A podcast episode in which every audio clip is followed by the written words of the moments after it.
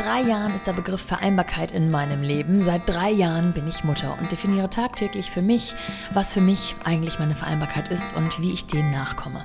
Immer wieder werde ich seitdem gefragt, wie ich das mache und wie man das wohl am besten macht. Ich hätte doch mit so vielen Menschen darüber gesprochen. Und jedes Mal antworte ich, dass auch ich hier und da struggle, dass es Tage gibt, wo alles wie am Schnürchen klappt, jeder in der Familie gesund ist, alles nach Plan läuft und ich mich selbst dabei auch gut unterbekomme. Aber schon einen Tag später kann wieder alles völlig chaotisch sein. Und genau darum geht es hier auch. Es ist und bleibt eine Reise, bei der man viel dazulernen kann über sich, seinen Partner und die Partnerschaft, über seine Kinder und wie es uns allen dabei gut geht. Aber das heißt am Ende nicht, dass der Plan auch immer aufgeht. Wichtig ist nur zu wissen, dass das okay ist. Dass alles im Fluss ist und sich ständig verändern darf. Am häufigsten spreche ich hier also mit Müttern über ihre Vereinbarkeit von Kind und Karriere. Dabei darf man aber nicht vergessen, dass ganz oft auch ein Partner oder eine Partnerin dazu eine Rolle spielt. Und so interessiert mich natürlich auch die andere Seite. Heute ist es wieder soweit, einen Vater dazu zu befragen. Und dafür habe ich mir Jörg Kunrad ausgesucht. Jörg ist seit knapp 20 Jahren mit seiner Frau zusammen. Sie haben drei Kinder im Alter von 9, 7 und 4 Jahren. Er kennt das Leben bei Amazon festangestellt zu sein. Er kennt es, Gründer zu werden und er kennt es, gesundheitlich eine schwerwiegende Diagnose zu erhalten. Seine Krebsdiagnose fiel ausgerechnet in die Zeit, in der er auch zum ersten Mal Vater wurde. Ich wollte wissen, was beide Ereignisse mit ihm gemacht haben und fand es interessant, die männliche Perspektive in der Balance zwischen Babys und Business zu hören. Und Jörg kann nicht nur aus seiner persönlichen Perspektive als dreifacher Familienvater und Entrepreneur berichten, sondern auch berufliche Erfahrungen genau zu diesem Thema teilen. Denn er ist unter anderem Mental Coach für genau diese Themen. Mit seiner Plattform Mindset Movers will er bis 2030 10 Millionen Menschen erreicht haben mit Themen der Selbstfürsorge, Leadership und Vereinbarkeit. Die Inhalte des Programms für seine individuellen Kunden und auch Unternehmen zielen sowohl auf Führung als auch auf das Thema Familienmensch ab. Und wie gut klappt bei ihm Selbstvereinbarkeit? Welche Tipps und Tricks hat er für Väter, aber auch Mütter? Und unterscheiden sich die Fragestellungen aus seiner Erfahrung heraus von Frauen zu Männern? Legen wir los. Viel Spaß bei The Mompany mit Jörg Kunrad. Willkommen zu The Mumpany. Die Balance zwischen Baby und Business. Also Jörg, ich freue mich erstmal, dass wir jetzt heute Morgen sprechen können. Wir sitzen uns quasi digital gegenüber immerhin. Wir sehen uns. Und ich würde sagen, wir fangen mal mit den Hard Facts an, die für diesen Podcast nicht ganz unerheblich sind. Du bist Vater. das ist schon mal genau. gut. Du hast drei Kinder. Ähm, Korrigiere mich, wenn ich falsch liege. Die sind neun, sieben und fast vier. Stimmt das so? Vollkommen richtig. Super, ja. gut recherchiert. Ähm, und das heißt, darunter schon zwei Schulkinder. Wie sah denn dein Morgen heute aus und ist das ein typischer Morgen gewesen? Mm, also erstmal, hi Nora, schön, dass ich da sein darf. Und mein Morgen war heute etwas untypisch, mhm. weil meine beiden Kinder heute schon Ferien haben. Also die, die Schule, auf ja. der die beiden sind, die haben so bewegliche Ferientage, sprich, die sind schon im Osterurlaub und haben dann bis um halb acht geschlafen und ähm, wow. ich habe dann schon kurz nach sechs angefangen zu, zum Arbeiten, bis solange die noch schlafen. Und deswegen war der ein bisschen untypisch. Sonst ähm, wäre der auf jeden Fall ähm, ja, mit in die Schule bringen ähm, gestartet, der Tag. Aber das war heute nicht der Fall. Wenn man dich ein bisschen verfolgt, vor allem auch auf LinkedIn gibt es eine Menge von dir zu lesen, dann weiß man, dass du äh, gerne Morgenroutinen hast und diese auch ein bisschen flexibel hältst. Das heißt, du probierst immer gerne was aus, guckst, ob es für dich passt. Und eine Routine, die sich aber, glaube ich, schon länger hält, aber ich würde gerne wissen, ob das heute oder normalerweise immer noch so ist, beginnt damit, dass der Wecker um 5.03 Uhr klingelt. Ja, ähm, genau. Also es ist zugegeben aktuell nicht immer 5.03 Uhr, ja. aber es ist oft 6.03 Uhr. Ah. Ähm, aber es ist definitiv immer die 3 dahinter. Und ähm, ich variiere das gerade so ein bisschen je nach ähm, Gesundheitsstand, also wenn ich eigentlich fit bin, und die letzten Wochen und Monate waren wir in der Familie nicht immer durchgehend fit, wie so viele wahrscheinlich jetzt hier im Winter, dann habe ich gesagt, okay, mein Körper braucht so ein bisschen, bisschen mehr Schlaf ja. ähm, und ich kann jetzt morgens keinen Sport machen, also ich rude dann oft immer morgens um 5.03 Uhr, deswegen habe ich öfters mal länger geschlafen. Nein, Aber ja, ähm, 5.03 Uhr ist eigentlich so. Und Zeit. du bist eingefroren? Da bist du wieder. Ich habe dich nicht ich, gehört. Ich habe dich gehört. Ach, schade. Uh, kannst, du noch mal, kannst du noch mal bei, ähm, ähm, ich glaube, du wolltest sagen, dass du morgens nicht immer Sport machen kannst. Kannst du den Satz noch mal sagen? Genau. Also normalerweise, wie gesagt, stehe ich um 5.03 Uhr auf. Ähm, dann, wenn ich auch Sport mache morgens. Aber jetzt in den letzten Wochen und Monaten ähm, ja, durch die Krankheitswelle, die hat auch uns nicht ähm, ja. ja. verschont. Ähm, habe ich das nicht immer gemacht, habe ich festgestellt, okay, mein Körper braucht ein bisschen mehr Schlaf, deswegen bin ich oft um 6.03 Uhr aufgestanden und oft, aber wenn ich um 5.03 Uhr aufstehe, dann, dann ja, ruder ich in der Regel dreimal die Woche und das mache ich dann immer zwischen ja, 5 und 6 Uhr, bevor die Familie letztendlich aufsteht, sodass ich quasi meinen mein Sport schon abgehakt habe. Die Frage bist du bestimmt schon äh, des Öfteren durchgegangen, aber warum 5.03 Uhr und nicht 5 Uhr oder 5.05 Uhr, was so wahrscheinlich die meisten machen würden, wenn sie schon so früh den Wecker stellen? Genau, also ich, das war bei mir nicht immer so. Ich hatte früher, vor allem schon zu Schulzeiten, immer musste mein Wecker immer ganz, ganz klar so die harte Kante, entweder, ich sag mal, 7 Uhr oder 7.30 Uhr, vielleicht mal 7.15 Uhr. Aber dann meine, meine Frau, mit der ich jetzt schon ähm, ja, 22 Jahre letztendlich wow. durchs, durchs Leben geht, die hat ja. in, die krumme Uhrzeiten so ins Leben äh, von mir gebracht. Und ähm, ich habe das dann irgendwann übernommen, weil ich das total schön fand, der Gedanke ähm, dass es nicht immer alles so gerade oder das vermeintlich korrekte, perfekte sein muss. Also ich, ich war immer so gepolt, ja, ich, es muss immer genau sein. Ähm, sonst war es irgendwie so, hat sich irgendwie nicht so gut und rund angefühlt. Und ja. für mich ist es jetzt morgens immer eigentlich schon so ein Reminder, ähm, pass mal auf, ähm, schätze eigentlich auch das vermeintlich krumme und nicht perfekte und unrunde Wert. Und deswegen auch die krummen Uhrzeiten. Also ich mache das eigentlich immer und ähm, einfach auch als, als Gedanke, als Erinnerung daran, ja, ähm, auch die 5.03 Uhr, also auch krumme Dinge und vermeintlich nicht so schöne, nicht so perfekte, sind einfach genauso wunderschön wie, wie alles andere. Schöner Gedanke. Und unterm Strich ist es so, dass du dann tatsächlich ähm, auch weit vor den Kindern aufstehst, um so ein bisschen Zeit für dich zu haben? Oder was machst du so in der ersten Stunde für dich alleine? Definitiv. Also für mich ist es total wichtig, ähm, jetzt, also wenn im Arbeitsalltag, dass ich Zeit für mich habe. So, wenn, wenn wir jetzt gemeinsam Ferien haben, Urlaub, dann stehe ich total gern mit den Kindern auf und dann passt das, weil dann ähm, sieht es einfach auch anders aus. Und, und, aber wenn ich jetzt weiß, ich habe so einen Arbeitstag, dann ist es für mich wichtig, mh, mm, so ein bisschen Zeit für mich haben, zu haben, so Me-Time, also mit, mit mir und bei mir einzuchecken letztendlich. Und sei es dann, dass ich ähm, Sport mache, also wie gesagt Rudern ähm, oder ich, ich mache ein paar Dehnübungen oder äh, all, all die Sachen, das ist für mich total wichtig. Und ähm, klar, ich habe auch ein Journal und sowas, aber das kommt dann vielleicht ein bisschen später dran. Aber so, ich, ich brauche die Zeit für mich, um um mich einfach auch auszurichten für den Tag mhm. und mal zuerst mal auch klar zu kriegen, okay, wie geht's mir denn eigentlich heute? Ja. Wie, wie fühle ich mich denn heute? Und dann, dass ich mich auch, wenn, wenn letztendlich die, die anderen aufstehen, so ein bisschen in eine gewisse Haltung gebracht habe, ähm, um, um mit allem, was der Tag bringt, äh, Schönes wie vielleicht auch Herausforderndes, ähm, in, ja, in Leichtigkeit zu begegnen. Machst du das mit deiner Frau gemeinsam oder hat sie da eine andere Routine? Nee, sie hat eine ganz andere Routine. Das ist so wirklich so mein Ding. Und ähm, ich bin da aber auch sehr, ja, hat sich so, so ergeben. Ich mache das ja, habe schon vor neun Jahren angefangen, als, als mein erstes Kind auf die Welt kam, dass ich mir gefragt habe, okay, wie kann ich das machen? Und das ist jetzt so meine Routine.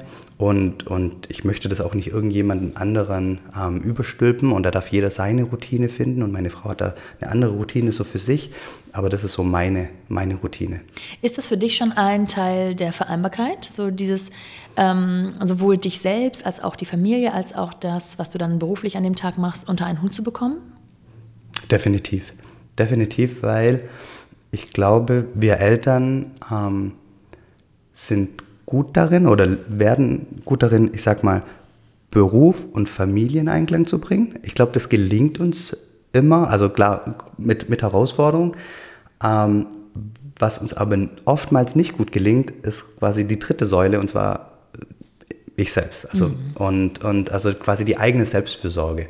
Und ich sage immer, mein, also für mich ist ein, ein, gelungenes Leben ist ein Haus mit drei Stockwerken. Ja, ganz oben im, im, im obersten Stockwerk das Berufsleben, erste Stockwerk ist das, das, Familienleben, aber unten die Basis, das Fundament von allem ist die eigene Selbstfürsorge. Und deswegen ist es total wichtig, dass man sich Raum schafft, um der Selbstfürsorge, der, der, der Selbstführung auch, auch nachgehen zu können, weil äh, aus meiner Sicht ähm, funktionieren die beiden anderen Bereiche dann auch nicht so gut, wenn, wenn man nicht vorher selbst ähm, für sich gesorgt hat. Ja, schönes Bild. Würdest du sagen, dass die Reise zu deiner Vereinbarkeit erst mit den Kindern begonnen hat oder kanntest du die Herausforderungen dieser Vereinbarkeit ähm, auch schon bereits vor den Kindern? Ich sage immer gern, die, die, Geburt meiner Kinder war wahrscheinlich die beste Persönlichkeitsentwicklungsmaßnahme, die ich jemals gemacht habe. Also ich habe echt da schon viel gemacht, aber durch die Kinder werden nochmal ganz andere Seiten aufgezeigt. Ähm, man setzt sich zum Beispiel damit auseinander, okay, was passiert eigentlich, wenn, wenn ich selbst nicht so viel Energie habe? Dann merke ich immer, wie, wie, wie man vielleicht ungeduldiger wird und, und, und. Also das, das wird alles durch die Kinder verstärkt.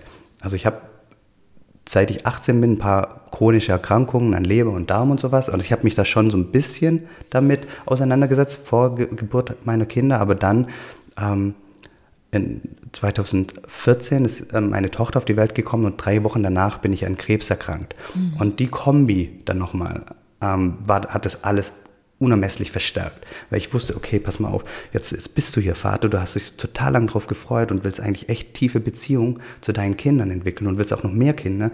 Aber auf der anderen Seite hast du jetzt wieder ein gesundheitliches Thema und, und Krebs ist auch nicht so, so was, was, was, was einen so ganz kalt lässt. Und dann habe ich mir ganz andere Fragen gestellt und es würde alles viel, viel deutlicher bewusst, okay, pass mal auf, du, wenn du die drei Ziele hast, also auch beruflich ähm, dich weiterzuentwickeln, gleichzeitig aber auch wirklich tiefe Beziehungen in der Familie zu haben, egal ob mit meiner, mit meiner Frau oder meinen Kindern, und dann, dann, dann, dann darfst du auch dafür sorgen, dass du mental und körperlich so fit bist, um die beiden ersten Ziele überhaupt erreichen zu können. Und das war für mich dann ab 2014 sonnenklar und deswegen bin ich auch losgezogen und habe mich trainieren lassen, Coachings besucht, Mentaltrainerausbildung gemacht und, und, und. Einfach ähm, immer mit dem Hintergedanken, immer da in den Bereichen halt mich weiterzuentwickeln und zu lernen. Diese Zeit rund um 2014 mit diesem absoluten Hoch eines Kindes, an der Geburt eines Kindes, äh, dieser ähm, Unsicherheit, wie werden wir als Familie, wie wird meine Frau als Mutter, wie werde ich als Vater und so weiter. Und dann mit dieser Diagnose, das stelle ich mir sehr, sehr aufreibend vor. Kannst du uns so ein bisschen mitnehmen, wie du da beruflich aufgestellt warst und ähm, ob du vielleicht alles erstmal lahmgelegt hast, um eben diese Persönlichkeits- und die Gesundheitsgeschichte aufzuarbeiten? Oder wie war das, ja. wie ist das abgelaufen? Genau, also beruflich ähm, hätte es zu dem damaligen Zeitpunkt eigentlich nicht besser laufen können. können. Also ich, ich habe ähm, 2011 mein erstes Unternehmen gegründet, Kawaii, und ähm, war vorher bei Amazon. Also ich kannte quasi Amazon als Marktplatz und wir waren damals einer der größten Händler auf Amazon, ähm, waren so die ersten, die da eine Marke aufgebaut haben. Und ähm, ja, hatte quasi da schon ein Kind, sage ich mal, ähm, mit, mit, mit der eigenen Firma. Und, und bis zu dem Zeitpunkt hat eigentlich alles sich darum gedreht oder viel darum gedreht. Und ich weiß noch, als ich die Diagnose, dann, dann kam erstmal das Kind und dann habe ich schon ein bisschen ähm, kürzer getreten, aber und es gab dann auch mit, mit der Geburt und, und, und danach so ein paar Herausforderungen ähm, letztendlich. Und deswegen war ich da schon sehr drin und dann kam eben meine persönliche Diagnose noch mhm. und ich weiß noch, wie ich dann meinen Geschäftspartner angerufen habe, gesagt hat, pass mal auf, ähm, ich bin jetzt erstmal nicht da. Ich muss mich erstmal da fokussieren. Es, entscheid bitte alles und ich trage alles mit, aber ich, ich bin jetzt raus. Aber ich habe jetzt überhaupt gar keinen Kopf für, für, für berufliche Themen, weil ähm, ja, ein Stück weit war ich eben aus dem Leben gerissen. Ich habe mir immer vorgestellt, ich möchte mehrere Kinder haben und jetzt hat sich die Frage gestellt, habe ich zu den Ärzten gesagt, macht alles, dass ich, dass ich die ersten 18 Jahre wenigstens von meiner Tochter mit dabei sein kann. Also ja. da, da, hatte ich dann überhaupt nicht die Frage, ähm, werden es noch mehr Kinder oder nicht, weil das war erstmal so kurz, okay, wie geht es überhaupt weiter? Also weil ich damit überhaupt nicht gerechnet habe. Und deswegen habe ich dann schon erstmal alles stehen und liegen lassen. Und, und es hat dann hm, schon ein paar Wochen gedauert, bis ich, bis ich, bis ich angekommen bin letztendlich mit der Situation. Und, und dann ging das aber auch wieder gut, weil, weil ich eben ja, ähm, immer schon sehr bei mir bin und, und gar nicht so gern ins Drama gehe ja. und, und, und mich darin aufreiben lasse, sondern ich ähm, bin eigentlich ein sehr positiver Mensch und, und ähm, habe dann versucht, immer wieder das Positive zu sehen und sagen, okay, was, was, wa warum habe ich das jetzt? Und, und ich glaube daran, alles im Leben ist für mich und ich weiß noch nicht, wofür das jetzt ist, aber ähm, es ist, glaube ich, leichter, wenn ich in die Herausforderung mit einer positiven Haltung rangehe. Und, und das habe ich dann auch in der Folge gemacht. Und das zweite Kind, das ist ja ein Jahr später bereits geboren worden. 20 Monate später. 20 Monate, ja. aber das genau, genau. darauf folgenden Jahr, also es sind trotzdem mhm. sehr nah beieinander, die beiden Kinder. Ja.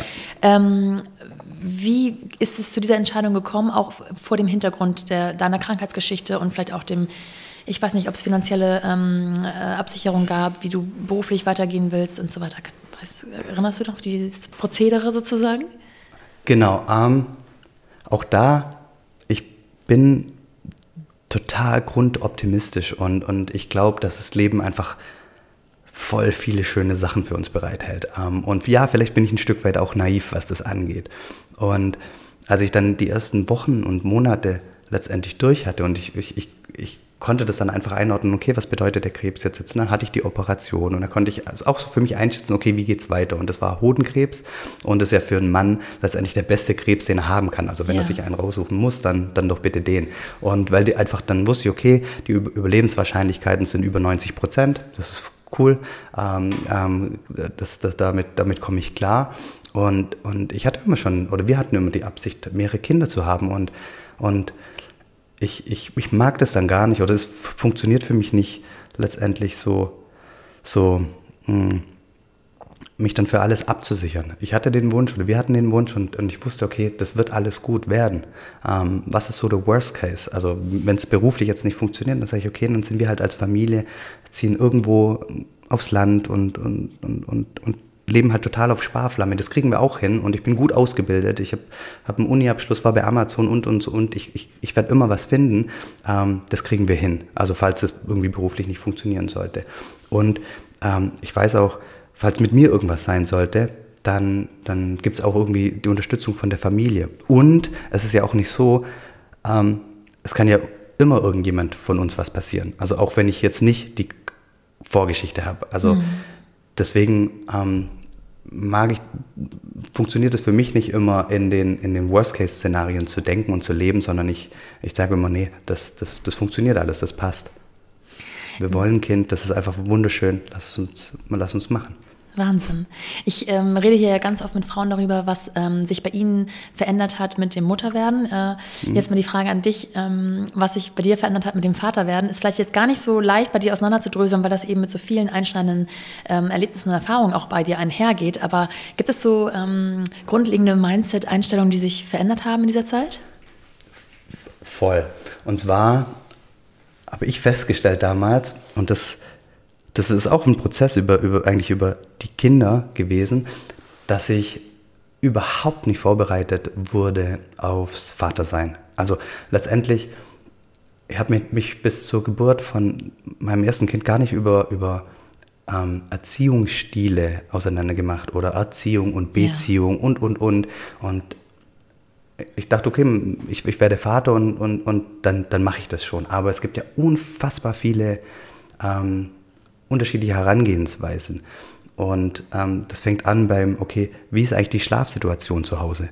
Ähm, ab wann sollte ein Kind eigentlich selbstständig im eigenen Bett schlafen oder ähm, auf der anderen Seite gibt es ein Familienbett? Also das gibt so viele, viele Themen und das hat eine riesen, riesen Auswirkungen, wie ich mit meinen Kindern umgehe ähm, für ihr Leben. Also einfach ja. in, in welche Haltung sie ins Leben gehen. Und das wusste ich alles bis zum Geburt gar nicht. Und da sind wir glücklicherweise dann, ich sag mal, reingerutscht in die Thematiken. Und, ähm, und ich behaupte, wir machen es ganz anders, wie unsere Eltern das damals gemacht haben. Ähm, einfach weil wir ein anderes Mindset da, dazu haben und, und ähm, ich sag mal, wie Kinder, wie Kinder denken. Und ähm, also ich, ich sage immer, damals hatte ich vielleicht das, das, das, das Bild, Kinder sind unfertige Erwachsene und ich muss denen ganz, ganz viel bringen, ja. äh, äh, beibringen. Und, und ich habe dann relativ schnell gemeint, nee, nee, Kinder sind genau richtig so, wie sie sind, jetzt gerade in dem Alter. Und ich begleite sie einfach nur auf ihrem Weg und, und, und lass sie Fehler machen und, ähm, und das ist alles cool, so wie sie ist. Ja. Also sie sind genau richtig so, wie sie sind. Also eine ganz andere Haltung. Ähm, und, und das hat sich bei mir radikal verändert.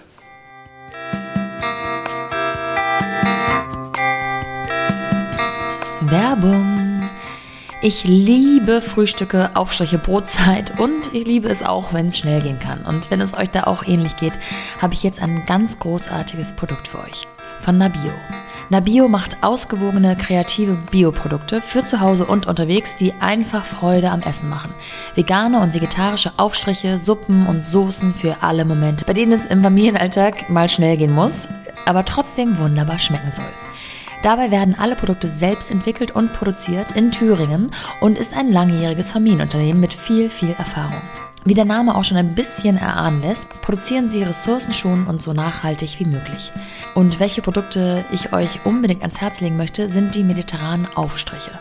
Weil man diese nicht nur als Aufstrich, sondern eben auch als Dip oder Topping eines anderen Gerichts sehr gut nutzen kann. Und das liebe ich einfach. Die Nabio-Aufstriche sind so viel mehr als nur ein Brotaufstrich. Vom Einsatz als Pesto über Grilldip bis zum Salattopping. Sie sind wahre Alleskönner in der Küche. Und sie bieten auch immer direkt zu jedem einzelnen Produkten tolle Rezeptideen, die sich mit einfachen Kniffen und den dazugehörigen Aufstrichen umsetzen lassen und die richtig was hermachen. Zum Beispiel Mini-Pizza, Ravioli oder Burger. Nun ist man in einer Familie selten so ganz allein bei der Nahrungsaufnahme und die anderen wollen leider auch etwas abhaben, wenn es so richtig lecker schmeckt oder sind altersbedingt vielleicht mal etwas picky. Gar kein Problem, denn bei so vielen verschiedenen Aufstrichsorten ist für jeden Geschmack etwas dabei. Also um mal ein bisschen konkreter zu werden, zumindest was die mediterranen Aufstriche angeht, kommen sie in den folgenden Sorten. Bruschetta, getrocknete Tomate, rote Beete, Birne, Walnuss, Süßkartoffel, Rosmarin, Tomate, Ricotta, Basilikum, Paprika, Feta, Olive oder gegrillte Aubergine, Bergkäse und besonders lecker gegrillte Paprika, Cashew. Also perfekt für jede Situation, vor allem auch der hoffentlich jetzt endlich mal anstehenden Grill- und Garten- und Picknicksaison. Weitere Informationen und Rezeptideen findet ihr auf nabio.de slash mediterrane Aufstriche und mit dem Rabattcode MAMPANY20, alles klein geschrieben, alles zusammengeschrieben, M-O-M-P-A-N-Y 2.0, gibt es 20% Rabatt gültig bis zum 30.06. Einlösbar auf nabio.de. Viel Spaß und guten Appetit! Werbung Ende. Ich finde es ganz interessant, dass es ja doch leider immer noch Frauen gibt, die in ihrem Berufsleben ähm, anfanglich manchmal sogar verschweigen, dass sie Mutter sind, Mutter geworden sind. Und bei Vätern ist es teilweise einfach gar kein Thema. Ähm, bei dir ist quasi das Vatersein und dieses Vermen äh, Familienmenschsein totaler Bestandteil deines jetzigen Berufs. Ähm, wie würdest du deinen Beruf überhaupt bezeichnen? Oder sind es vielleicht ganz, ganz viele Hüte, die du aufhast? Und äh, was machst du heute? Äh, ja, schön, schöne Frage. Und ähm, für mich war das, also erstmal, für mich war das es ist einfach so eine Haltung. Also ich wollte immer Familienmensch und Unternehmer sein und ja. ich wollte das einfach auch nie verstecken, ähm, weil ich eben glaube, dass alle Lebensbereiche eh zusammengehören und, und warum dann irgendwas verstecken. Also es ist egal, ob das jetzt Familie ist oder das Thema Gesundheit. Ich gehe ja auch da offen mit Thema Gesundheit um, weil ich glaube, das ist auch noch so ein, so ein Tabuthema hier und da. Und was mache ich jetzt? Also ich bin ähm, Gründer von Mindset Movers. Also 2019 haben wir Mindset Movers gegründet und mit Mindset Movers haben wir die Absicht, ja, positive Philosophien in die Welt zu tragen. Was heißt das? Also positive Philosophien, da verstehen wir darunter Mentaltraining, gewaltfreie Kommunikation, Yoga, Meditation, NLP. Da gibt es ja unfassbar viele Sachen, ja. was auf das Thema Mindset, positive Philosophien einzahlt. Und wir glauben, das passiert eh, dass sich die Menschen damit beschäftigen, aber wir wollen dazu einen Beitrag leisten, dass bis zum Jahr 2030 10 Millionen Menschen das in Deutschland irgendwie kennengelernt haben, irgendwas davon in ihr Leben gelassen haben und ja, dass, dass es ihr Leben bereichert. Warum? Weil wir festgestellt haben, wenn jemand da mal, mal angefangen hat, sich mit, ich sag mal, Persönlichkeitsentwicklung zu beschäftigen, dann hört er nicht mehr auf. Und wir glauben, bei 10 Millionen ist, ist die Welle gebrochen. Dann ja. ist es sowas wie Allgemeinwissen, da geht es nicht mehr weg, weil dann kennt irgendjemand, irgendjemand, der sich damit auseinandergesetzt hat, dann trägt sich das weiter. Und wir glauben daran, dann, dann wird es auch in unseren Kindergärten, in unseren Schulen einfach ähm, einen, einen, festen Bestandteil haben. Und unsere Kinder lernen dann auch schon in den Schulen und Kindergärten, okay, was, was macht eigentlich ein gelungenes Leben aus? Ähm, was ist eigentlich wirklich wichtig? Wie achtest du auf dich selber? Ähm, was bedeutet eigentlich glücklich sein. Also einfach solche Dinge, ähm, die, die total wichtig sind. Und ähm, was machen wir ganz konkret mit Mindset Movers? Also ihr könnt es, oder du kannst dir das so vorstellen wie ein Plattenlabel. Aber ein Plattenlabel ähm, nimmt Künstler unter Vertrag. Ähm, also irgendwelche so äh, Solo-Künstler oder ganze Bands und, und macht mit denen Alben oder Konzerttourneen.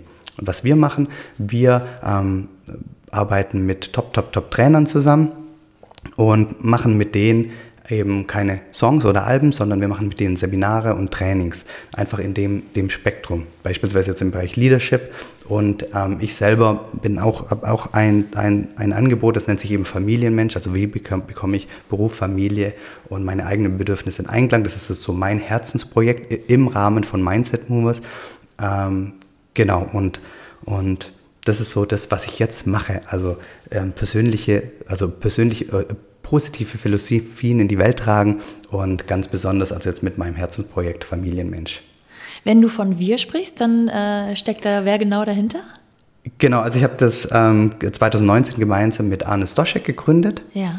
Ähm, Arne ist auch ein Digitalunternehmer aus, ähm, ähm aus, aus, Rating und wir haben das gegründet und ähm, wir haben jetzt ein, ähm, ein kleines Team und, und, wir beschäftigen uns dann ganz viel mit Inhaltserstellung und, und Angebote entwickeln. Genau.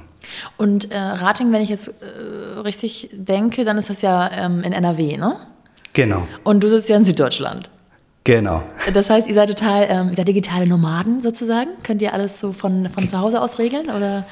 Genau, wir regeln alles von zu Hause aus. Ähm, wir sind komplett remote ja. aufgestellt, also komplett über Deutschland ähm, das Team verteilt, also 100 Prozent. Das war eben auch in meiner alten Firma so. Wir haben das damals auch so aufgebaut. Da war für mich klar, ich ziehe wieder weg aus München, gehe wieder in die schwäbische Heimat. Mein damaliger Mitgründer, der hat gesagt, er geht wieder nach Rostock an die ja. Ostsee. Also viel weiter kann man in ja. Deutschland nicht auseinander sein. Dann haben wir gesagt, okay, bauen wir remote auf. Und das wollte ich eben auch für mein, mein, mein neues Unternehmen, weil ich einfach das so möchte. Ja. Äh, für, für mich, weil das super gut in mein, mein, mein Leben passt. Und ich glaube, ähm, dass das einfach für, für unsere Kolleginnen ähm, einfach viel, viel leichter ist, alles miteinander zu vereinbaren. Also wie du vielleicht siehst, ich sitze hier am, am, Küchentisch, hinter mir ist der Kühlschrank mit den ganzen Familienfotos. Bei dir sieht es schon ein bisschen professioneller aus. Ähm, das sieht aus wie ein Büro. Ist das denn dann zu Hause in deinem Zuhause oder hast du dann trotzdem ein eigenes Büro ähm, ein bisschen außerhalb deiner nee, Wohnstätte? Das ist mein Büro zu Hause. Genau, also wir haben 2019 ein Haus gebaut und da habe ich gesagt, okay, da möchte ich jetzt zum ersten Mal so ein Büro mir einrichten.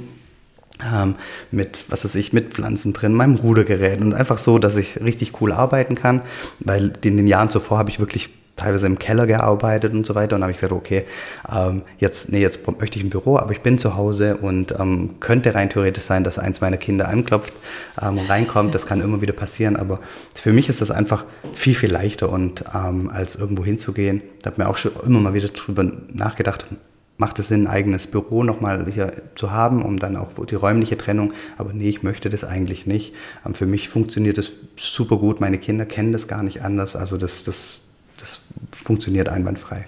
Genau, diese Themen habe ich nämlich auch immer wieder mit meinen Gästinnen und Gästen, ähm, dass sie, dass, also viele sagen, Homeoffice ist total familienfreundlich, gut kombinierbar und andere sagen, nee, ich brauche diese räumliche Trennung, ich, ich kann nicht gut mit dem, mit dem Gefühl arbeiten, dass theoretisch jemand anklopfen kann. Die nächsten sagen wieder, ach, dann kann ich mal äh, eine Wäsche anschmeißen oder solche Sachen. Ähm, für dich ist es offensichtlich eher familienfreundlich, dein Modell. Genau, und was halt total wichtig ist, mh, dass, dass du halt äh, für dich eine Alltagsstruktur schaffst, die funktioniert. Also wenn du zu Hause, wenn, wenn jemand zu Hause arbeitet, dann, dann einfach klar zu sagen, okay, wann, wann sind eigentlich meine so Arbeitszeiten? Wann möchte ich arbeiten? Wann möchte ich Mittagessen? Wann, wann, wann ist Frühstück? Ähm, wie, wie, wie lebe ich das alles? Und, ähm, und dann vielleicht auch ein paar, ich sag mal, Vereinbarungen mit den anderen zu treffen. Also ich hatte immer mit meinen Kindern ich habe von denen ähm, ein Schild gebastelt, äh, basteln lassen, sagst hier bitte Ruhe. Dann haben, haben wir vereinbart, okay, wenn das dranhängt an der Türe, dann, dann bitte nicht reinkommen, weil dann nehme ich gerade einen Podcast auf oder ja. habe hab irgendein ein Coaching-Gespräch oder sowas, wo ich dann wirklich ähm, nicht rausgerissen werden möchte. Und dann war das gar kein Thema. Also jetzt ist das wirklich richtig gut und, und, und die kommen auch jetzt immer rein und winken und wenn ich dann ihnen Zeichen gebe, dann wissen sie, oh, okay, jetzt passt es gerade nicht, weil wir beide miteinander reden. Ja. Aber wenn ich jetzt mit meinen Kollegen ähm, im Gespräch bin, dann ist es ja auch kein Problem, wenn ich dann denen kurz die Batterien wechsle oder sowas. Ja. Also das funktioniert dann alles. Wie sieht denn so der Tagesinhalt größtenteils aus? Arbeitest du ähm, viel am Unternehmen sozusagen, also an, äh, dann an der Plattform Mindset Movers oder hast du auch immer noch sehr viele Beratungsgespräche oder Coaching-Gespräche? Genau, also ähm, ich habe arbeite viel am Unternehmen, mache dann auch viel ähm, Thema Sales und beschäftige mich aber auch viel mit dem Thema Inhaltserstellung, sei es für LinkedIn oder für den Podcast, ähm, einfach da auch Themen ähm, zu finden und auszuarbeiten. Das, das ist mir total wichtig. Und ja, ich habe ähm, viel oder jetzt wieder mehr ähm, ähm, individuelle Coachings. Ich habe das jetzt die letzten, also ich habe 2019, 2020 ähm, viel ähm, gecoacht, eins zu eins, und habe das dann eher zurückgefahren, um mehr am Unternehmen zu arbeiten. Und jetzt möchte ich das aber auch wieder vereinzelt anbieten. Das heißt, so diesen einen Berufstitel gäbe es bei dir, glaube ich, gar nicht, oder? Also du bist irgendwo Gründer, aber auch Coach und alles zusammen. Genau, also ich, ich sag, ich sehe mich eigentlich als Unternehmer und Familienmensch und, und Experte. Ich weiß gar nicht, ob ich, ob ich jetzt Coach bin, Trainer oder Experte. Also ich bin ähm, Wegbegleiter, nenn mich wie du willst, aber ich sehe mich eigentlich immer als, als eigentlich als Unternehmer. Und wenn jetzt, ähm, ich weiß gar nicht, sollen wir Klienten sagen oder ähm, Partizipenten, mhm. äh, Partizipanten, die ähm, sozusagen euch in Anspruch nehmen wollen, von euch lernen möchten und so weiter, sind das dann ähm, vorwiegend Mütter oder Väter? Gibt es da so eine, so eine Quote? Genau, also das ist auch total unterschiedlich, ähm, je, je nach Angebot, also unserem Leadership-Angebot ist es, dass, dass unsere, unsere Kunden, sind unsere Kunden wirklich ähm, Unternehmen, die letztendlich für ihre Mitarbeiter Führungskräftetraining anbieten. Aber jetzt Familienmensch ist es wirklich so, dass es echt Hel Hälfte Hälfte ist, ob das jetzt Mütter oder Väter ja. sind. Das sind Eltern, die, die berufstätig sind und, aber, und gleichzeitig aber auch ähm, Familie haben und, und merken, okay, sie haben da einen Struggle und möchten das, das einfach da mehr Leichtigkeit und, und Freude ähm, in dem Bereich haben. Und das ist dann wirklich 50-50 äh, Mütter und, und Väter. Kannst du so ein paar ähm, übergreifende Problematiken oder Herausforderungen benennen, die so immer wieder auftauchen, mit denen irgendwie alle irgendwie zu tun haben? Genau. Zeit, wirklich. Mhm. Ähm, ich habe ich hab nicht, nicht, nicht, die, nicht so viel Zeit für mich, wie ich es gerne hätte. Was dann wirklich darum geht, erstmal anzuschauen, okay, wie, wie verbringst du eigentlich deine Zeit jetzt gerade und ist das alles ähm, bewusst und zielorientiert oder hast du auch einfach viel kontraproduktive Dinge ähm, drin? Oder sagst du einfach zu ganz vielen Dingen auch Ja und meinst aber eigentlich Nein? Also ja. das ist auch so ein, so ein Thema. Also anzuschauen, okay, wie verbringst du die Zeit? Und ein anderes Thema ist dann wirklich mh, hm, das Thema, sich als Getriebener zu fühlen. Also egal, ob es jetzt von der Familie ist, von den Kollegen, vom Unternehmen, von den Freunden, von den Eltern und gar nicht mehr so sehr als Antreiber. Und das ist das, der Wunsch dann auch oftmals zu sagen, okay, ich, ich, ich wäre gern wieder so, so richtig im Steuerrad meines Lebens und, und Antreiber und würde gerne gestalten, als, als mich jetzt so vom Alltag und Hamsterrad, wie auch immer, so treiben zu lassen. Das ist auch so ein ganz zentrales Thema, was, was immer wieder kommt. Und gibt es da das eine Rezept oder ist jeder Fall tatsächlich individuell zu betrachten? Ja, also ich, es geht wirklich erstmal darum, ähm, immer halt herauszuarbeiten, okay, was, was willst eigentlich du? Also was ist dir eigentlich wichtig und, und sich darauf zu besinnen. Also es ist wirklich ähm, in, in jedem Schritt, den, den wir dann gehen, ist erstmal der Schritt zurück total wichtig und wirklich aus, aus einer anderen Perspektive auf das eigene Leben zu schauen und sagen, okay, hey, ähm, was ist mir eigentlich wichtig? Und weil das liegt auch daran, weil die allermeisten haben sich so berufliche Ziele gesetzt. So, ja, was, was, was von Job möchte ich erreichen oder welche Umsatzgröße möchte ich erreichen und, und, und. Aber gar nicht so eine langfristige Vision von sich selbst. Mhm. Also ich frage dann immer, hey, was, was, was soll eigentlich dein Kind mal deinen Enkelkindern sagen, wenn das Enkelkind fragt, hey, sag mal, was war eigentlich der Opa oder die Oma für einer. Ja. Sag mal ganz, ganz ehrlich. Und, und dann ist oft so, ja, so Schulterzucken, ähm, weil sich, da, wenn sich die Menschen darüber gar keine Gedanken gemacht haben. Und das ist halt für mich total wichtig, erstmal zu sagen, okay, wie willst du dann jetzt im, im Alltag letztendlich ähm, dich ausrichten, wenn du gar nicht weißt, so richtig weißt, worauf? Und deswegen ist eigentlich immer erst der, der Schritt zurück total wichtig und, und, und klar zu kriegen, was ist eigentlich mein Warum im Leben. Siehst du da Unterschiede zwischen äh, der männlichen und der weiblichen Problematik, die auf dich zukommen? Nee, sehe ich keine Unterschiede. Alle haben die gleichen Themen. es sind, es sind, ja, das sind, sind einfach ähnliche Themen letztendlich, mhm. ja, absolut. Ja, weil also mhm. vom, vom großen Ganzen, klar, es gibt dann immer vielleicht individuelle Themen, aber das ist dann wirklich personenspezifisch. Das ist ja ein Thema, was du mit drei Kindern ähm, sehr gut nicht nur theoretisch beantworten kannst, sondern auch mit deiner eigenen praktischen, praktischen Erfahrung. Ähm, hast du so ein paar Hacks, die du da lassen kannst, ähm, was so Selbstorganisation angeht, so über den, über den Tag hinweg?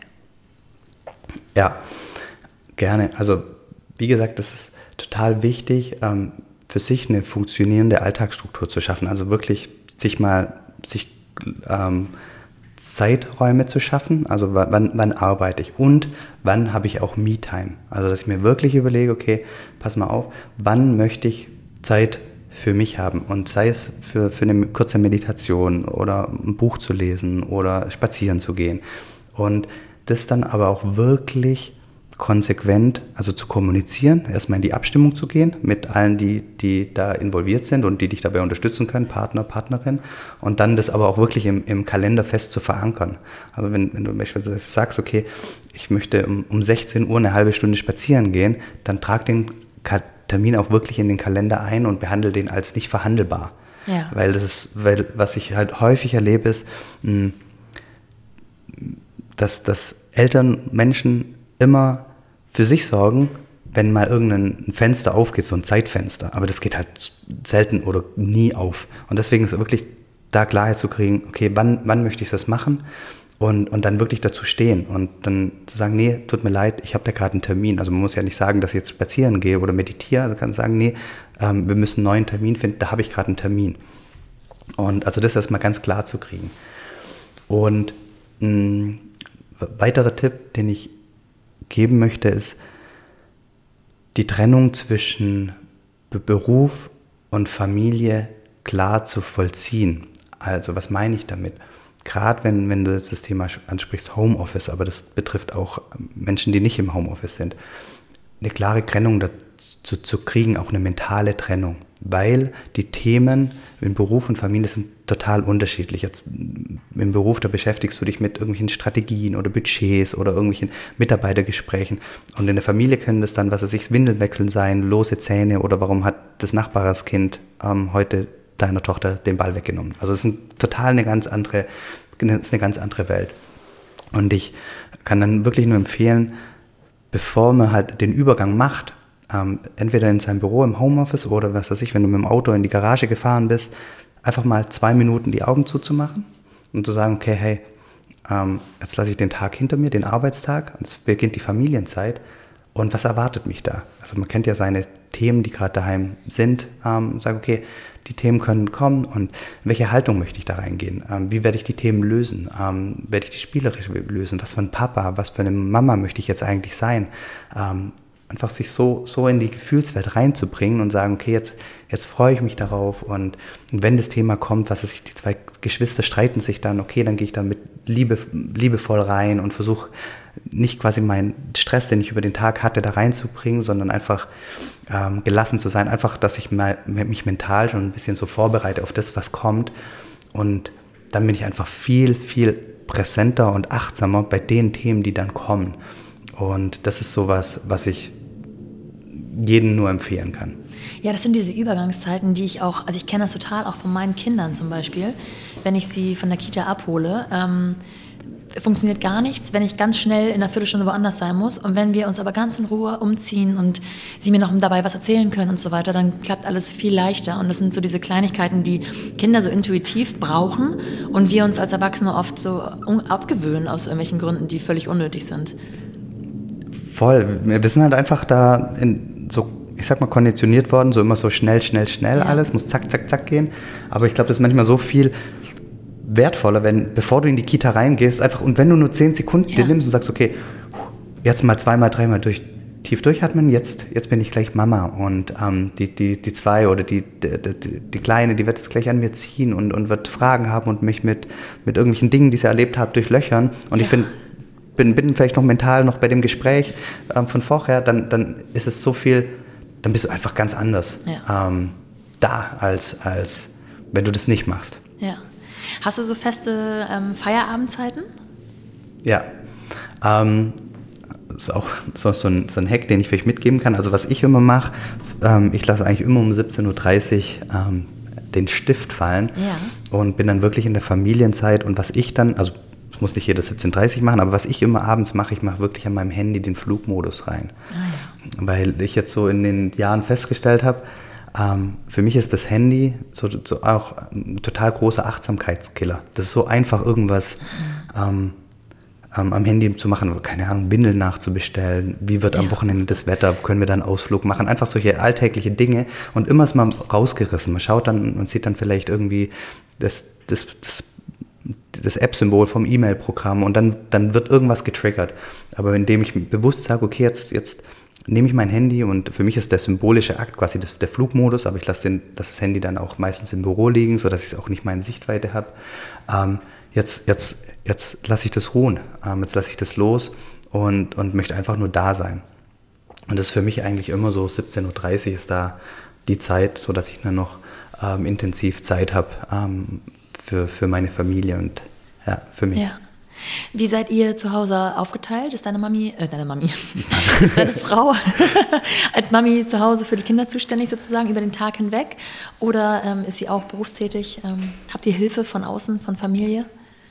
Genau, also ähm, wir haben uns bewusst für ein, ich sag mal, klassisches Modell entschieden. Und zwar aus folgendem Hintergrund. Hm, wir haben gesagt, wir möchten, dass unsere Kinder ähm, möglichst spät in den Kindergarten gehen und möglichst wenig in den Kindergarten gehen. Ähm, einfach mit dem Hintergedanke, ähm, wir möchten, dass sie einfach totales Urvertrauen haben, dass sie, dass sie hier in der Familie ankommen und so sein dürfen, wie sie sein möchten. Also sie, die dürfen laut sein, sie dürfen wild sein, sie können also wirklich viel machen und einfach auch hier in dem Rahmen ihre Talente entdecken. Und wir haben halt gesagt, okay, jetzt mal so, so, so gesprochen, das Betreuungsverhältnis zu Hause ist halt einfach nochmal anders. Einfach dadurch, dass meine Frau ähm, maximal drei Kinder dann letztendlich hat, ähm, ist das Betreuungsverhältnis halt ganz anders wie jetzt in, im, im Kindergarten. Und dann haben wir gesagt, dann lass uns das, lass uns das so machen. Und wir haben gesagt, okay, ähm, haben wir natürlich auch diskutiert, wie, wie das ist. Ähm, und, und, und und sie hat immer gesagt, nee, sie erfüllt es, sie möchte das jetzt eigentlich auch gerade gar nicht, ähm, einen Job. Und, und, und haben wir gesagt, okay, dann machen wir das so. Mit, mit aber sehr intensiven ähm, Begleitung durch mich, also dadurch, dass ich daheim bin. Also ich habe ja. die Kinder dann auch morgens, ähm, dann hat sie Me-Time, ich fahre die Kinder immer in die Schule, hole sie wieder ab, jeden Tag. Also ich gehe mit den Kindern zum Klavier- oder Schlagzeugunterricht. Also auch nachmittags habe ich da ganz viel ähm, meine Themen, wo ich mich gar nicht wo ich, wo ich einfach voll drinne sein will. Oder ich habe ja auch ähm, ähm, freitags frei mir genommen, dass ich da auch ganz viel mit den Kindern habe und, und so weiter und so fort. Genau. Ja, du hast ähm, ja nicht nur das eine Projekt und arbeitest sowohl ähm, an deinen beruflichen Projekten, sondern auch sozusagen viel an dir selbst immer noch. Ne? Also ich glaube, Persönlichkeitsentwicklung ist ja ein Thema, das du nicht nur beruflich verfolgst, sondern auch tatsächlich an dir selbst noch voll, vollziehst. Das ist ja wahrscheinlich auch ein lebenslanges Thema. Ähm, wie passt das in deinen ganzen Arbeitsalltag hinein? Also hast du genug Zeit dafür oder denkst du manchmal schon um 17.30 Uhr, oh, ich könnte noch eine Stunde gebrauchen? Also, also ähm ich, ich könnte immer mehr gebrauchen. Also es ist witzig, meine Tochter hat mich vor, vor, vor ein paar Wochen gefragt, hey Papa, ähm, wie viel Arbeit hast du eigentlich? Dann habe ich gesagt, ja, ich könnte immer arbeiten. Dann hat sie gesagt, ja, aber wenn du jetzt fünf Wochen durcharbeiten würdest, ähm, dann wäre doch bestimmt alles erledigt. dann sage ich, ja, nee, ihr könnt dann immer noch weiterarbeiten. Ähm, also die Arbeit geht nie aus. Und, und deswegen auch, auch die klaren Grenzen. Und die, die Frage ähm, Persönlichkeitsentwicklung, könnte ich da noch, noch mehr machen? Ja, ich könnte da auf jeden Fall mehr machen, auch für mich selber. Aber ich, ich sehe mich eher als, ich bin eher overcoached. Also ich, ich mache eher ähm, zu viel als zu wenig. Also ich ja. mache da wirklich viel und ähm, weil es mich halt auch so interessiert, auch neue Dinge auszuprobieren, auch, auch ähm, den Horizont zu erweitern, egal was es ist. Also egal, ob es weltliche oder auch nicht weltliche Themen sind und, und, und. Also das ist wirklich ein, ähm, ein Themenbereich, der mich ungemein interessiert. Und ich weiß, wir haben ja schon mal darüber gesprochen, ich bin auch immer auf der Suche nach, nach Podcasts oder Literatur, die quasi Persönlichkeitsentwicklung mit Geschichten verbinden. Also gerade auch, ähm, was kann ich meinen Kindern vorlesen oder womit mhm. beschäftigen die sich, wenn wir zur Schule fahren, welche Podcasts hören wir. Und da suche ich halt auch immer schon Themen, oder, oder Podcasts oder Geschichten, die darauf einzahlen, einfach so eine, ich sag mal, eine lebensbejahende Einstellung oder ein positives Mindset zu haben und ähm, dass, dass man ja so sich selbst sagt und, und sich auch so annimmt, ja. wie man ist. Und das wünsche ich mir auch für meine Kinder und deswegen schaue ich dann natürlich auch privat dran, ähm, mit, mit welchen Themen ähm, umgeben wir uns da.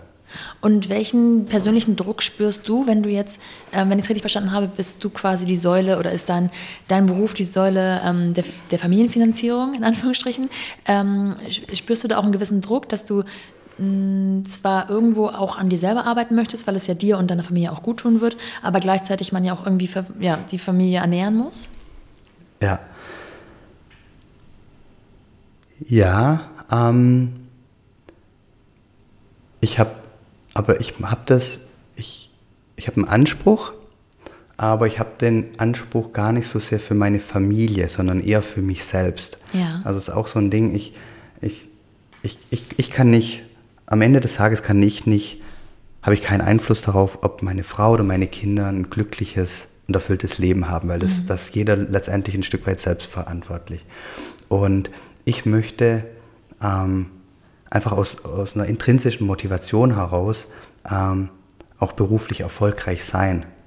Und weil ich das möchte für mich. Also ich möchte das, natürlich ist es das schön, dass ich das dann auch für die Familie ähm, haben kann. Ähm, aber ich möchte das erstmal, also für mich, weil, weil ich glaube, dann, dann ist es halt auch viel wirksamer. Also wenn ich sage, okay, ich mache mir da jetzt einen Druck, weil ich das machen müsste. Weil am Ende des Tages, ich habe es vorher schon gesagt, am Ende des Tages wenn wir fünf jetzt ein ganz einfaches Leben führen würden, ja, also so wirklich ähm, auf dem Land als Selbstversorge und, und, und, warum sollten wir dann unglücklich sein? Also ja. ähm, mein, mein, meine Tochter könnte dann ein Pferd haben und wir können uns mit Tieren umgeben, wir werden in der Natur alles Dinge, die uns auch so, so begeistern. Also ich, ich glaube nicht, dass finanzieller oder materieller Wohlstand ähm, eine Grundvoraussetzung für, für Glücklichsein ist ähm, ich möchte das einfach für mich erreichen oder ich, weil ich auch Dinge in die Welt tragen möchte, weil ich möchte, dass Mindset Move was wirksam ist, weil ich weiß, dann, dann, dann kann ich positive Philosophien in, in die Welt tragen, also es ist quasi ein Selbstzweck, aber ähm, ich glaube nicht, dass unser Glück davon abhängt, ähm, wie viel Einkommen wir haben. Also weil dann, glaube ich, passt was nicht. Also es muss natürlich immer die Basis, die Grundsicherung muss gesichert sein und da, da mache ich mir gar keine Gedanken, dass, dass wir das nicht erreichen können. Ähm, könnte, meine Frau könnte, halt, könnte jederzeit anfangen. Wir könnten uns ein anderes Modell überlegen, dass auch dann die Kinder doch früher oder in, in, in, im Kindergarten sind oder länger in der Schule. Das, das könnten wir alles machen, wenn es finanziell eben nicht passt. Aber ähm, für uns geht es eher darum, okay, wie können wir glücklich sein? Wie können wir ein leichtes Leben haben? Wie können wir tiefe Beziehungen zueinander haben? Und finanzieller und materieller Wohlstand ist da, ist toll, ist cool, aber nicht ähm, Grundvoraussetzung, dass das gegeben ist. Kann man glücklich sein üben? Ich glaube, dass, dass das auf jeden Fall Techniken und Tools gibt, die, die dazu hinführen. Also beispielsweise das allererste, mit dem ich, mit dem ich vor, zwei, äh, vor neun Jahren angefangen habe, war ähm, mir so ein Dankbarkeitstagebuch. Ähm, ja, oder für mich zu starten. Letztendlich ein, einfach ein ganz normales Buch, leere Seiten und ich habe mir jeden Tag drei neue Dinge aufgeschrieben, für die ich dankbar bin. Und was ist da in der Folge passiert? Am Anfang stellt schreibe ich mir natürlich große Dinge rein, aber jetzt ist es halt heutzutage so, dass ich, dass ich halt permanent Dinge sehe, die einfach richtig cool sind, die, ja. für die ich dankbar bin. Und, ähm, und das ist, das ist einfach, ich, ich glaube halt Dankbarkeit und Wertschätzung ist, ist so ein, so ein Grundpfeiler für, für glücklich sein, weil wenn ich erkenne, okay, hey, wie schön ist es eigentlich, ähm, wenn jetzt hier im Frühling alles blüht und, und, und, und die Tiere, die Vögel zwitschern, also wenn man das wirklich wieder sieht und erkennt, dann, dann, dann macht es einem einfach ein schönes, zufriedenes oder ein glückliches Gefühl. Und, ähm, und ich glaube schon, dass, dann, dass man mit solchen Maßnahmen, solchen Tools oder auch irgendwelchen Seminaren die Dinge wieder erkennt, was eigentlich wirklich wichtig ist im Leben und das, ich sag mal, das Glücklichsein, ähm, ja, dass man das dann einfach wieder entdeckt, weil es ja nicht nie weggegangen ist, sondern ja. oftmals sehen wir das einfach nicht. Ja, genau, es ist der Fokus, den wir wieder nachstellen genau. müssen oft. Ne? Ähm, wenn du jetzt äh, mit Unternehmen zu tun hast, ähm, die wahrscheinlich äh, sich selbst familienfreundlicher aufstellen wollen, oder mit welchen, mit welchen Themen kommen so Unternehmen zu euch? Sind das dann, sind das dann große, kleine, mittelständige, ähm, ständische Unternehmen, die denken, sie müssen mal ein bisschen was ändern? Oder sind es tatsächlich vielleicht ähm, Mitarbeiter eines Unternehmens, die sagen, wir müssen mal unserem, äh, unserer Chefetage was vorstellen, wie, was sie verbessern könnten?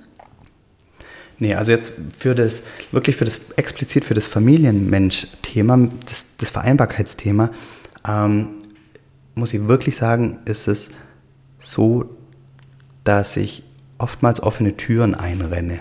Dass ich sage, okay, ich höre mir das total gerne an, was du sagst, weil ähm, wir haben verstanden, Vereinbarkeit ist total wichtig. Also ich glaube, wenn jetzt, ich sag mal, die HR oder People and Culture Abteilung oder auch die Geschäftsleitung das noch nicht gesehen hat, dann, dann sind die Türen zu. Mhm. Ähm, wenn ein Mitarbeiter das sagt, also ich höre das auch oft mal, ja, der Mitarbeiter wünscht sich mehr Vereinbarkeit ähm, und hat da irgendwie auch schon intern irgendwas versucht anzustoßen stoßen, und es funktioniert nicht, dann wechseln die Menschen immer. Ja. Also das, dann, dann kommen wir auch nicht rein.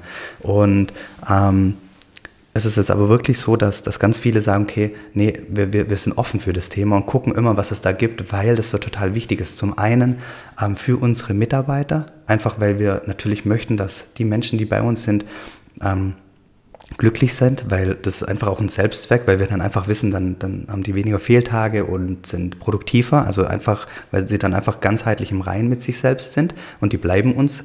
Und auf der anderen Seite wissen sie auch, okay, ähm, das ist so, so letztendlich so ein, so ein ich sag mal, ein Kampf um Talente und für einfach ganz viele Talente ist es total wichtig, ähm, das Thema Vereinbarkeit. Also es gibt da so eine, eine Statistik, 80 Prozent der Menschen würden für eine be bessere Vereinbarkeit den Job wechseln. Mhm. Und, und wenn, wenn ich das heute nicht anbietet, dann wird es mir auch auf dem Arbeitsmarkt schwer sein, attraktiv zu sein für, für, ähm, ja, für Menschen, für, für, für mich zu begeistern als, als Arbeitgeber.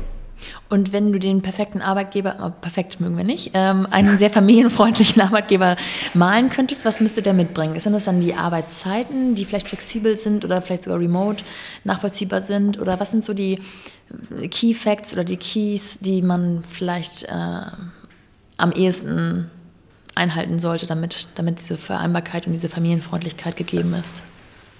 Für mich ist das ganz klar das Bewusstsein und den Anspruch zu haben, okay, ich möchte ein familienfreundlicher Arbeitgeber sein. Ich, ich glaube nicht, dass wir uns einen Gefallen tun, zu sagen, okay, das müssen die Maßnahmen sein, ja. die, die unbedingt gegeben sein müssen, weil das ist wirklich von Branche zu Branche abhängig. Das ist von, von ähm, ja, auch Jobprofil zu Jobprofil total unterschiedlich, was das für einen bedeutet. Und es kann auch sein, ähm, ganz individuell. Ähm, für mich bedeutet Vereinbarkeit was ganz anderes wie für dich. Und, und in, in ja. einem Unternehmen können, können verschiedene Eltern unterschiedlich ähm, das Thema Vereinbarkeit sehen. Und wenn ich als Arbeitgeber sage, okay, ähm, ich habe da Bewusstsein dafür und ähm, ich habe die Haltung auch, okay, ähm, wir, machen, wir machen Dinge möglich. Und, wenn, und wir sind offen für einen Dialog. Und wenn dann die Menschen sagen, okay, pass mal auf, ähm, ich hätte total gern den Dienstagnachmittag frei, weil da würde ich gerne mit meinen Kindern das und das machen. Gibt es da irgendeine Möglichkeit? Ähm, dass dann der Arbeitgeber sagt, komm, lass uns mal hinsetzen und gemeinsam überlegen, ob und wie das möglich wäre. Und jemand anderes sagt, okay, ich hätte gern zwei Tage Homeoffice. Und dann sagt, sagt man auch, okay, lass uns mal zusammen hinsetzen. Also es geht mir darum, eigentlich ähm, so offen zu sein für den Dialog und mhm. nach Lösungen zu suchen. Ich glaube, das ist so das A und O und sagen, okay, ähm, was, was ich mir wünsche von, von, von den Arbeitgebern. Mhm. Ähm, wenn man jetzt äh, auf den Geschmack gekommen ist oder du äh, gewisse Themen getriggert hast, wo man sagt, ja, das ist auch genau das, was ich mir tagtäglich, wobei ich mir den Kopf zermate, äh, fasst doch mal zusammen, wo man euch am besten findet, wie man auf euch zukommen könnte. Genau, also am allereinfachsten kommt, kommt ihr auf mich zu, ähm, entweder auf LinkedIn, Jörg Kundrat, oder ihr schreibt mich an ähm, bei jörg at mindsetmovers.de und auf mindsetmovers.de ähm, findet ihr alle Informationen zu unseren Angeboten, Links zu unseren Podcasts und, und, und. Aber wenn ihr wirklich Fragen an mich habt, wenn ihr einen Austausch mit mir gehen wollt, ich, ich antworte wirklich auf alles, gerne jörg at mindsetmovers.de.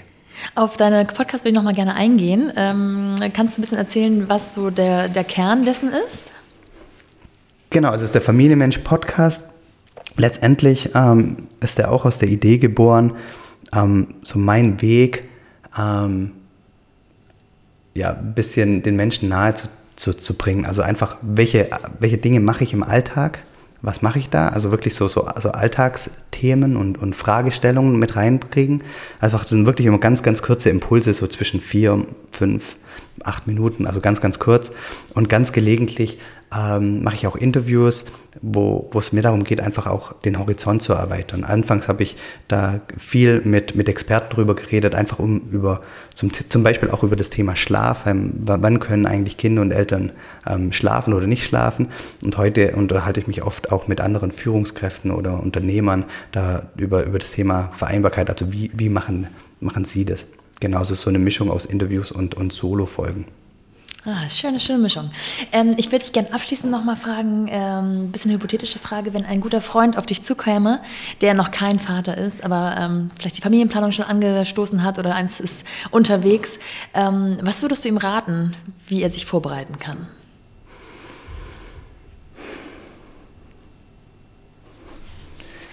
Gute Frage, wie kannst du dich vorbereiten? Ich glaube, ich würde ihm, ihm sagen, sei einfach total liebevoll ähm, zu deinem Kind, aber vor allem auch zu dir selbst. Und akzeptiere, dass du, dass du, dass dir nicht alles gelingen wird, dass du Rückschläge haben wirst, dass du echt oft auch frustriert, frustriert sein wirst. Und es ist okay. Sei immer liebevoll zu dir selbst. Ich glaube, das ist echt total schwierig, sich zu wirklich vorzubereiten. Also ich würde, weil, weil, weil du einfach noch gar nicht weißt, was dich erwartet. Also du kannst da viel drüber lesen und so weiter, aber es ist dann doch alles ganz anders. Auch wenn ich jetzt sage, okay, bereite dich vor mit so einer Alltagsstruktur. Wenig. Ich würde dann, vielleicht würde ich sagen, okay, mach dir mal einen Gedanken über dein Wertesystem oder was, welche, welche was quasi am Ende von dir übrig bleiben soll. Also was willst du, was für eine Beziehung willst du mit deinem Kind haben? Einfach wirklich so das, das große Ganze, dass, dass du das mal einfach klar hast für dich. Und ähm, das wird sich ändern, sobald das Kind da ist und du das in, im Arm gehalten hast oder wenn das ein Jahr alt ist, dann wirst du die Frage vielleicht noch mal ein Stück weit anders beantworten. Aber dann hast du schon ein Fundament, wo du, wo du das so verändern kannst. Also ich glaube, das würde ich ihm dann vielleicht mitgeben, sagen, okay, hey, ähm, sieh das einfach als eine Riesenchance, persönlich zu wachsen und um, umarme das Unbekannte, was kommen wird. ähm, also nicht nur das, das Kind, sondern auch die ganzen unbekannten Situationen, umarme das und geht es mit ganz viel Liebe und Wohlwollen ran und, ähm, und auch mit ganz viel Humor. Ja, das ist gut. Jörg, ich danke dir sehr für diese Impulse. Ähm, danke wir sprechen Nora. uns nochmal in der Playground-Folge. Bis hierher erstmal vielen Dank.